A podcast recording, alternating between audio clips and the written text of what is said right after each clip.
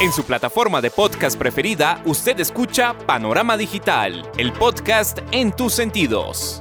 Análisis y opinión de los temas coyunturales de nuestra sociedad, en donde el periodismo está al servicio de la verdad. En su dispositivo de pantalla hay un escenario para la construcción de opinión pública con las voces de los protagonistas. A sus oídos llega Andrés Barrios Rubio, una voz con imagen y credibilidad. Panorama Digital, el podcast en tus sentidos.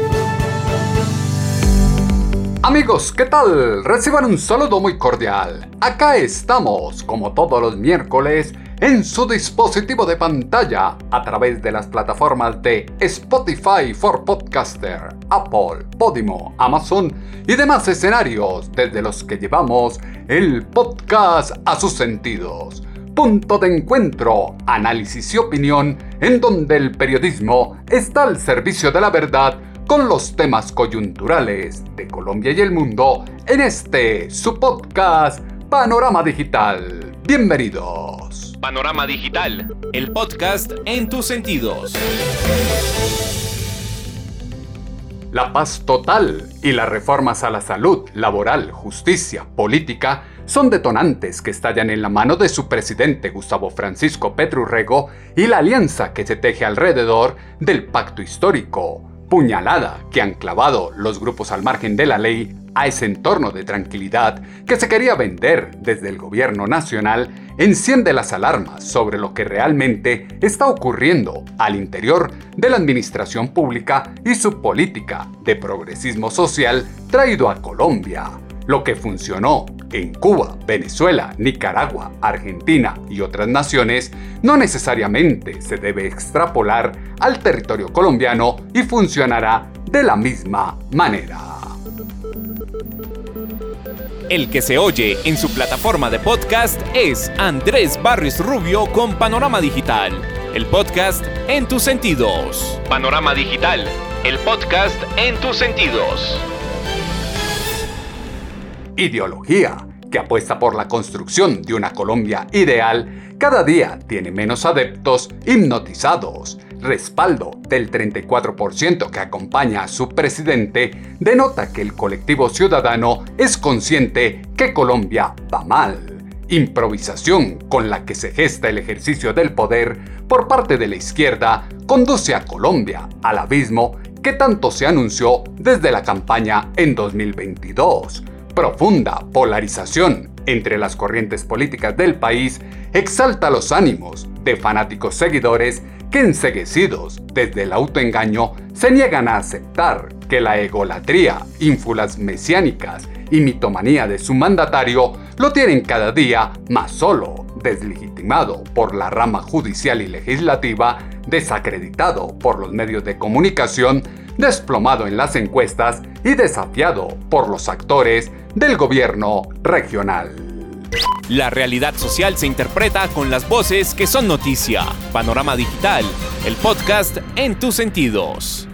Imposición de la política del cambio, comprando conciencias, funciona para el atolladero del momento, pero en el mediano plazo se revertirá y pulverizará a manos de unos electores defraudados que están ahogados en una profunda crisis económica y social por las promesas incumplidas, dogma político de la transformación que se constituyó alrededor de su presidente, giro de 180 grados en la concepción de país, se diluye ante las masacres diarias, las evidencias de corrupción y los nexos a favor de la delincuencia por parte de un gobierno que siente la presión de perder el respaldo de quienes apostaron por quemar una etapa del socialismo en la nación.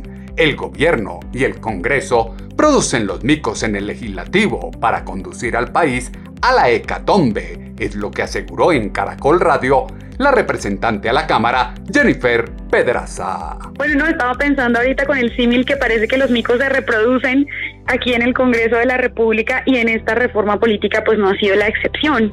al ser un acto legislativo, esta reforma tiene, digamos, dos rounds en el Congreso y al final del round pasado denunciamos junto con la representante Miranda y Jubinao que el gobierno había introducido un mico muy crítico y es que la reforma en ese momento hacía obligatorias las listas cerradas con la excusa de garantizar la paridad, es decir, que la mitad de las congresistas fuésemos mujeres, y también la participación de jóvenes y la única forma de lograrlo era cerrando las listas de manera obligatoria y bloqueándolas y que fueran cremallera, o sea, hombre, mujer, mujer, hombre, mujer o mujer, hombre, mujer, hombre.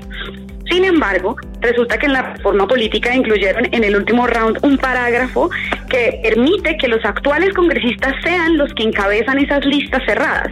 Eso es casi, casi garantizarles la reelección, es decir, otros cuatro años más en el Congreso Pública dijeron en ese entonces que no, que, que, al pacto histórico sí le interesaban las mujeres y los jóvenes, que les dieran el voto de confianza y que ellos prometían que en el siguiente round iban a eliminar ese mico de la reforma política. No solamente es ese mico que garantiza básicamente la reelección del Congreso actual, lo cual ya de entrada hace ver que la paridad no es un objetivo del gobierno porque se reproduciría fácilmente la composición actual del Congreso, en donde el 70% de los congresistas son hombres y solo el 30% somos mujeres, sino que también se cerraría la puerta que la participación de la juventud pueda incrementarse. No contentos con eso, incluyeron un mico adicional y es que la reforma antes ya planteaba que los congresistas, digamos, pueden renunciar hoy, hoy yo renuncio a mi puesto en el Congreso y mañana fácilmente me vuelven ministra. Ahora lo que trae esta reforma política es que si yo me arrepentí a los 15 minutos de estar en el ministerio, puedo renunciar al ministerio y volver a recuperar mi puesto en el Congreso de la República. O sea, es una puerta giratoria, ya no solamente en un sentido del legislativo al ejecutivo, sino que puede fácilmente devolverse el ministro y convertirse o la ministra en congresista. Puerta giratoria que garantiza a los amigos en los ministerios o el Congreso Cualquier parecido con los vecinos es pura coincidencia engaño con el que se llevó a 11.3 millones de colombianos a las urnas, ilusionados con la implementación de una paz total a cualquier costo, devela que la crisis humanitaria que ahora se vive en sectores como el Bajo Cauca o Arauca es el fruto de idiotas útiles que ayudaron con el voto, pero no dimensionaron las consecuencias de una patria que en medio de una burbuja del cambio se desmorona alrededor de los combates en los que fallecen inocentes y resultan heridos menores por balas perdidas. El conflicto interno y las desigualdades sociales, antes que ir desapareciendo, se han agudizado e intensificado en las manos de quienes desde el ejercicio del poder están naturalizando la violencia, actores que pasaron del monte a la política y ahora se creen con la autoridad moral de hablar de crisis humanitarias y exigir el respeto de los derechos humanos. En Barranquilla, la violencia está desatada y es culpa de un Estado centralizado que no mira la realidad de las regiones, fue lo que dijo en Noticias Caracol el alcalde de Barranquilla, Jaime Pumarejo. Es algo que hemos debatido y, estamos de acuerdo todos los alcaldes de las ciudades capitales en donde lo que estamos viendo es un fenómeno eh, por, por cuenta de las bandas criminales. Antes, los grandes carteles se encargaban de la droga y pequeñas bandas se encargaban de la extorsión, del hurto. Hoy los grandes carteles ya no existen y estas bandas hacen todo. Entonces tienen mucho poder delictivo y el Estado no ha cambiado la manera como trabaja para ponerlos tras las rejas. Esta es la crónica de una muerte anunciada. Nosotros hacemos todo lo que está a nuestro alcance. Ofrecemos recompensas, damos apoyo a los entes judiciales y a los entes de investigación y a la policía. Hablamos duro, alzamos la mano, pero, no, pero estamos solos. Hoy, si tú me preguntas a mí qué hay que hacer, el Estado se tiene que sentar y darse cuenta que el problema para los colombianos hoy, más allá de las grandes reformas que se quieren hacer, es la seguridad en los barrios. La gente quiere caminar tranquila. Ahí es donde a veces nos equivocamos cuando no entendemos que Colombia es un país altamente centralizado y todos los instrumentos para combatir el crimen están centralizados en el Ministerio de Defensa, la política criminal en el Ministerio de Justicia, la Fiscalía está centralizada en el gobierno, digamos, en un ente judicial o, del sistema judicial aparte y obviamente también el, sistema judicial está centralizado en Bogotá. Algo está fallando. Todos los alcaldes estamos diciendo que no está funcionando el sistema judicial. Eso no quiere decir que los jueces no estén funcionando, quiere decir que el sistema no está funcionando y por ende hay que sentarse en la mesa y hay que hablar con el Congreso y hay que hablar con los alcaldes, hay que hablar con los gobernadores y hay que decir que hay que cambiar, porque es que el barranquillero, el colombiano quiere caminar por la calle sin sentir temor. Al barranquillero no le importa la gran reforma a la justicia, no le importa hoy el debate de la reforma pensional, ni siquiera la de la salud, porque hoy dice, ¿de qué me va a importar la reforma a la salud si en una semana me pueden atrancar y puedo perder la vida. Lo que quieren es seguridad y justicia. Desafortunadamente, por eso es que hoy claman el modelo de Bukele, que es restrictivo de los derechos humanos, que es una cosa que no debería suceder. Pero hay gente que está mirando ese modelo porque la democracia actual colombiana no le está ofreciendo los derechos. El Estado no le ofrece a la población los derechos. Por eso se miran modelos de otros países totalmente contrarios a los progresistas. Grave problema para la nación es estar en manos de una figura presidencial y vicepresidencial cargada de odio y resentimiento, oscurantismo, que no tiene idea de lo que habla y desconoce absolutamente el concepto de libertad y orden que debe regir en el estamento democrático, país a la merced del secuestro, la muerte, los incendios, la destrucción y la miseria, llama a recordar a quienes hoy son gobierno cómo alzaban la voz y exigían renuncias ante las masacres que se perpetraban cuando estaban al frente de Colombia, según ellos, quienes de verdad no les dolía lo que ocurría en el territorio profundo de la patria. Arma contra el capitalismo es el marxismo cultural que está emprendiendo el pacto histórico colombiano, como lo afirmó la senadora María Fernanda Cabal. Como no pudieron contra el capitalismo, con su fantasía de la lucha de clases basada en el odio, se inventaron el marxismo cultural. Entonces, ponen a las minorías con la excusa de la inclusión a odiar al resto y tribalizan la sociedad. Entonces el indígena ya vamos a usar la causa indigenista, pero no para integrarse en una sociedad y que vivamos juntos, sino para volverlo un reivindicador de deudas históricas que no se las va a pagar ni el Espíritu Santo, porque eso fue hace 500 años. Entonces vienen con la deuda histórica. A los mamertos todo lo histórico les gusta, pero para ellos, histórico. Entonces, en vez de uno usar y mejorar la calidad de vida de comunidades indígenas, lo que hacen es ejercer violencia y quitarle los derechos a los mismos indígenas que no les copian, a los colonos, a los vecinos y a cualquiera. Y lo mismo han hecho con la comunidad negra. La volvieron odiadora. ¿Y por qué tenés que odiar? Porque es que hay una deuda histórica de hace yo no sé cuántos años que nos trajeron de África. Eso es como cuando uno está separado del marido hace 30 años y sigue odiándolo. No, uno tiene que superar todos esos hechos. No, ellos lo reivindican, pero no para que la gente viva mejor, sino para odiar, odiar, odiar, odiar. Después cogieron a las mujeres y las pusieron a odiar a los hombres. Y salen un poco locas el día de las feministas, locas, además feas, horrorosas, en pelota, horribles. Y entonces uno dice, pero ¿por qué la reivindicación de mis derechos como mujer, que ha sido una lucha, ahí sí histórica, una lucha, me la tienen que robar para quemar iglesias? Yo no tengo derecho a meterme en, en, en la oración y no tengo derecho a respetar la libertad de culto, no. La deuda histórica es lo que le fascina a los de la izquierda para mantener idiotas incautados en favor de la causa. Tenebrosos nubarrones que se tienden sobre la economía, agudo deterioro del orden público en diversos sectores de la geografía nacional, incremento desbordado del narcotráfico y baja erradicación de los cultivos, escasa efectividad de las acciones de la fuerza pública y la profunda incertidumbre que traen consigo las reformas propuestas por el pacto histórico son detonantes del pesimismo que invade a los colombianos ocho meses del socialismo progresista en el poder han traído a Colombia una inflación al alza, un desempleo en crecimiento, secuestros, extorsión e inseguridad al orden del día, masacres desbordadas y un decrecimiento constante en el sector de la vivienda y la venta de automóviles. En el gobierno de su presidente, cualquiera puede ser ministro, no se requiere de conocimientos para ejercer un cargo, es lo que se extrae de este audio de la senadora Paloma Valencia.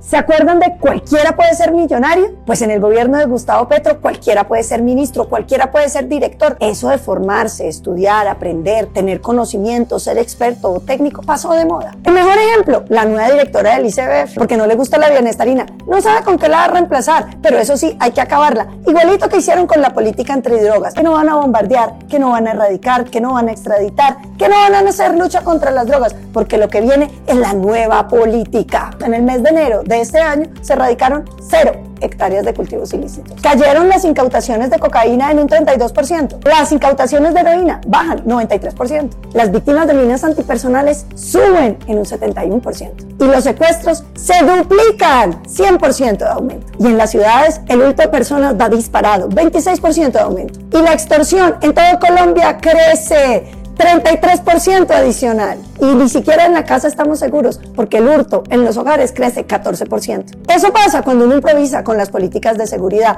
que traen un jurista a ser de ministro de Defensa. ¿Y qué decir de lo que nos está pasando en hidrocarburos? Que ya están cansados de oírmelo decir, pero hay que repetirlo. Una ministra que es filósofa, que nada tenía que ver con el tema energético, decide que no se puede explorar más petróleo ni gas en Colombia. Los precios están subiendo. Y no solamente están subiendo, sino que las empresas empiezan a anunciar que se retiran en el Caquetá con una explotación que genera más de 4.000 empleos ya anunció que se va, porque desde el 3 de febrero la secuestraron, incluyendo las 44 mulas de personas de la comunidad que le prestaban servicios a la empresa, secuestradas, disque por una guardia campesina. Salida de capitales se da por la inseguridad, no solo empresarial y personal, sino jurídica en el territorio nacional. Promesa del cambio se invisibiliza ante el errático proceder de su mandatario caudillo político que en campaña tenía todas las soluciones para el país y ahora no sabe qué hacer ante el caos social de un colectivo ciudadano en franca crisis económica, sujetos para los que el aumento salarial se esfumó ante la inflación y siguen esperando las tierras prometidas, esas que ahora les alquilan. Triunfo del cambio en las urnas excitó múltiples expectativas que se atomizaron en manos de quien se preparó para la crítica mordaz a la derecha, pero no para el ejercicio del poder en democracia. Alianzas con bandas criminales, premios a los vándalos que se revisten de gestores de paz, delinean una apuesta política del mal que ataca a la gente de bien, trabajadora reforma laboral que ahora se propone es pésima para los trabajadores y los empresarios. El desempleo será mayor, fue lo que argumentó el expresidente Álvaro Uribe. Reforma laboral será dañina para los trabajadores y para los empresarios. Proponemos como alternativa que se promueva un acuerdo quinquenal de incremento salarial y de productividad sin complicar más las normas laborales. Este partido es crítico, es de oposición, pero propone alternativas. Nosotros hemos propuesto una economía fraterna, de menos impuestos para los empleadores y de mejor remuneración para los trabajadores, por oposición al odio de clases.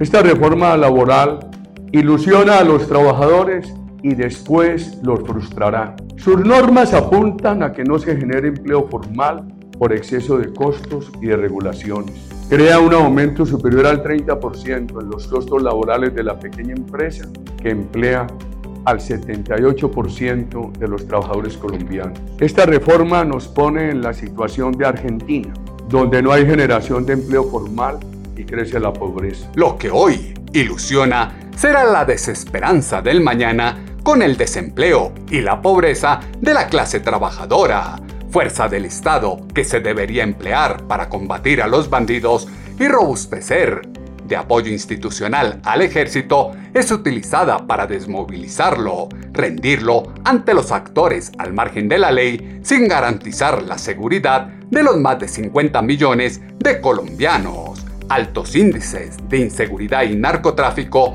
son directamente proporcionales al estancamiento económico, el desempleo, la devaluación, la inflación, la fuga de capitales, la baja inversión, el alto costo del dólar, la gasolina y la canasta familiar, socialización sindical de la catástrofe que redunda en el valor de la carga productiva. A muchos les da dificultad reconocerlo, pero la delincuencia se vanaglorea ante una reforma de impunidad que se escuda en la paradoja de una paz total que les da a los terroristas licencia para asesinar, secuestrar y traficar. ¿Qué se debe hacer con la violencia de los grupos que hacen parte de la paz total propuesta por el gobierno de Rego? Escuchen lo que dijo el senador Roy Barreras. Confrontar las acciones violentas del clan del Golfo, que incumplió de todas las maneras el cese de fuego que se le ofreció, es un punto de inflexión en el proceso de paz total, porque debería servir de ejemplo a todos los demás grupos ilegales. Si todos han incumplido los ceses de fuego ofrecidos, pues bien podrían derogarse todos los decretos del 31 de diciembre, porque finalmente su único efecto fue frenar a las fuerzas militares con resultados indeseables en materia de seguridad. Y entonces más bien avanzar en las mesas de diálogo y cuando se tengan acuerdos verificables con cada grupo, los celebraremos. Entre tanto, a la mano tendida de la paz total debe acompañarse de siempre de la mano firme del Estado para garantizar el control del territorio y la seguridad de todos los colombianos. Avanzar en mesas de diálogo antes que bajar la guardia y ceder el territorio a la violencia la muerte de soldados, policías y civiles que se ha desatado en los últimos días son la consecuencia de una ausencia de mano firme, voluntad de negociación sin ceder el mando y pensar que se es guerrerista por el simple hecho de ordenar a la fuerza pública defender a la población civil de los ataques que propician los criminales, las primeras líneas e incluso los cabildos indígenas improvisación administrativa que se defiende a ultranza en Twitter por parte de su presidente, pontificación de las guerrillas y las bandas delincuenciales, siembra el pánico ante agentes económicos inversores y rápidamente comienza a ahuyentar capitales. Crónica de un error diario revestido de mentiras y salidas en falso que devela cómo se actúa equivocadamente para castigar a millones de colombianos que no le comen cuento al gobierno del cambio. Ya se anuncia el fenómeno del niño y la crisis será más profunda porque no estamos preparados para afrontar el problema, es lo que asegura la senadora Paloma Valencia. Y ahora ya se anuncia el fenómeno del niño, que viene una sequía muy grande. Va a subir muchísimo la energía, porque nuestra energía toda depende de los embalses. Y por supuesto no vamos a tener cómo reemplazarla con gas porque ya no vamos a tener gas. Y va a tocar comprar el gas de Venezuela que es más sucio, que es más contaminante, que es más costoso. Y lo que es más grave puede encarecer incluso el precio final de los productos. Gracias ministro. El negocito que va a ser traer ese gas de Venezuela ya está montado, las empresas ya están listas, no sabemos quiénes son los socios ni quién se va a enriquecer, pierden los colombianos, pero aquí están las nuevas empresas que serán las transportadoras del gas. Y al presidente Duque, que no le reconocen nada, había dejado andando dos proyectos eólicos que se adjudicaron. Pero este gobierno, que sí es el verdadero dueño de la transición energética, no los ha apoyado en nada. Y por eso ahora anuncian que no van a poder entrar, porque las famosas consultas previas, que les fascina enredarlas en este gobierno, no han podido avanzar. De manera que transición energética lenta.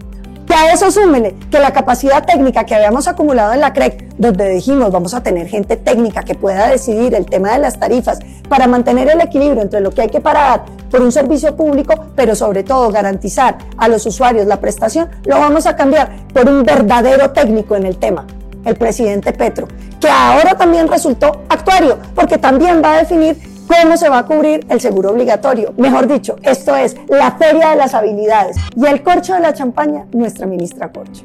A nadie oye, a nadie le dice. Alguien filtró, qué casualidad el documento de las críticas que hacía Alejandro Gaviria sobre la reforma a la salud, todas ciertas, todas serias, de una persona que ha estudiado y que ha sido ministro, lo filtran y lo sacan, porque Gustavo Petro sí lo dejó muy claro, exige lealtad, lealtad a su proyecto político, no a Colombia, no a los colombianos, sino a sus designios. Hay que ser fiel a las políticas del gobierno sin importar el exabrupto que se está cometiendo fracasos que comienzan a condenar al pacto histórico se recrudecen, atacando a quienes pueden generar empleo formal, aquellos que entienden lo difícil que es crear puestos y atónitos observan la reforma laboral propuesta por políticos sindicalistas que no superan el discurso de una mezquina clase empresarial.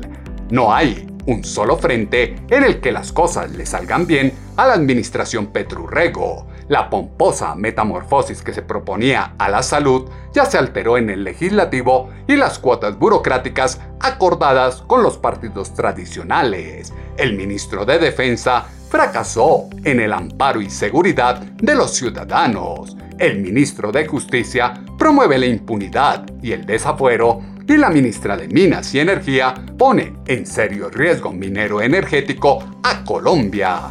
Complejo es el tránsito de las reformas con ministros arrogantes como Carolina Corcho, fue lo que dijo en el tiempo el senador Roy Barreras. Yo creo que la ministra desautorizó al presidente. El presidente va a defender, y yo lo acompaño en eso, una reforma a la salud que haga un sistema más justo. Pero el presidente y el gobierno anunciaron que las EPS no desaparecerían.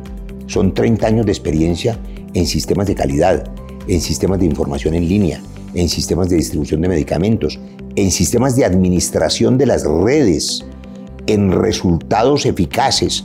La revista Lancet, que es la más prestigiosa del mundo en términos médicos, ha calificado el sistema de salud colombiano como el sexto mejor en inclusión en el mundo. Tiene todos los defectos que podamos eh, definir. Las EPS han abusado de la integración vertical. Yo creo que hay que eliminar la integración vertical. Yo creo que hay que eliminar la posición dominante. Yo creo que no tienen derecho a ser aseguradoras y prestadoras al tiempo porque abusan de las IPS de los médicos y los pacientes. Pero eso se corrige sin destruir el sistema. La ministra no escuchó, pero además la ministra desoyó los comentarios técnicos especializados del ministro de Hacienda, del, del exministro de Salud Alejandro Gaviria. Trabajaron tres semanas y ninguno de sus aportes fue acogido. Ella lo que hizo fue radicar su propuesta original, que es una propuesta radical ideologizada y que no es viable, porque podría causarle un daño al presidente y a las familias colombianas, que es una crisis de salud pública. Nuestra tarea es garantizar que las reformas se aprueben y se aprueben para bien de todos los colombianos, siguiendo, reitero la directriz del presidente, el sistema de salud tiene que mejorar y tiene que garantizar una salud digna para todos los colombianos. La ministra de Trabajo, Gloria Ramírez, es legítimamente una militante del Partido Comunista. Ella, digamos, milita en esa organización. Y sin embargo, usted no escucha confrontaciones de la ministra Ramírez con nadie. Ella tiene la responsabilidad de la reforma pensional, laboral, ya veremos los articulados, pero conversa con todo el mundo, tiene las puertas abiertas habla con los gremios, con los empresarios, con los sindicatos, logró sacar rápidamente la concertación positiva del salario mínimo. Es decir, hay una ministra que siendo una ministra comunista, que tiene derecho a hacerlo y que implica pues una izquierda radical, dialoga. La ministra Corcho, que es una ministra ideologizada, tiene desafortunadamente la característica que no es buena y no es justa en ningún ministro y es la arrogancia. Ella ella rompe el diálogo, impone sus decisiones, no escucha ni siquiera a sus pares en el gabinete, no escucha a los gremios y los descalifica y alimenta una especie de reforma revanchista contra lo que llaman la oligarquía. Y resulta que no es la oligarquía, sino 48 millones de colombianos. Las familias colombianas tienen derecho a decir, bueno, y si acaban los que me están atendiendo hoy, ¿quién va a atender a mis hijos mañana? Grave que antes que la razón y la lucha por el bien de los colombianos, lo que prime en el gobierno es la testaruda ideología de izquierda, apuesta de acabar con todo lo construido y legalizar todas aquellas conductas que el Estado y sus instituciones no son capaces de controlar en la sociedad, desdibuja las bases del estamento democrático, revalúa el marco de las leyes y diluye la soberanía desde la que se habla y predican los derechos humanos. Andrés Barrios Rubio está a un clic de distancia con Panorama Digital, el podcast en tus sentidos. ELN, disidencias de la FARC, Clan del Golfo, Águilas Negras, paramilitares, BACRIM, delincuencia común, cartel de Sinaloa, se toman la tranquilidad del país mientras un inoperante gestor político dirige la nación. El vivir sabrosito no puede estar solo destinado a la familia de su mandatario, el comisionado de paz, los indígenas, los delincuentes, los narcotraficantes, algunos guerrilleros y el AMPA local. Elementos que fueron insumo para la columna de opinión en alponiente.com que esta semana titulamos No hay peor ciego que... Sus comentarios, como siempre los esperamos en la cuenta en Twitter, arroba atutobarrios, o en la página web www.andresbarriorubio.com. El panorama digital se amplía en www.andresbarriosrubio.com. Para ser potencia mundial de la vida, se requiere tener un rumbo definido, no apostar por destruir lo que funciona bien e imponer a la brava un modelo que trae ruina y miseria. Problema que transita Colombia requiere de capacidad y liderazgo, sagacidad política para tramitar iniciativas en el legislativo que trasciendan el acuerdo de paz total propuesto, la reivindicación de los nadies y la lucha de clases, capacidad de autocrítica para reconocer y aceptar la culpa que le asiste a un gobierno del cambio que sucumbe ante las locuras que intenta imponer. Las plataformas de podcast tienen su panorama digital con Andrés Barrios Rubio. En ocho días volveremos a tener una cita, ustedes y nosotros, acá en su dispositivo de pantalla, a través de las plataformas de Spotify for Podcasters, Apple, Podimo, Amazon y demás escenarios desde los que llevamos el podcast a sus sentidos punto de encuentro, análisis y opinión, en donde el periodismo está al servicio de la verdad con los temas coyunturales de Colombia y el mundo en este su podcast Panorama Digital con Andrés Barrio Rubio. En su plataforma de podcast preferida, usted escucha Panorama Digital, el podcast en tus sentidos. Análisis y opinión de los temas coyunturales de nuestra sociedad, en donde el periodismo está al servicio de la verdad. En su dispositivo de pantalla hay un escenario para la construcción de opinión pública con las voces de los protagonistas. A sus oídos llega Andrés Barrios Rubio, una voz con imagen y credibilidad. Panorama Digital, el podcast en tus sentidos.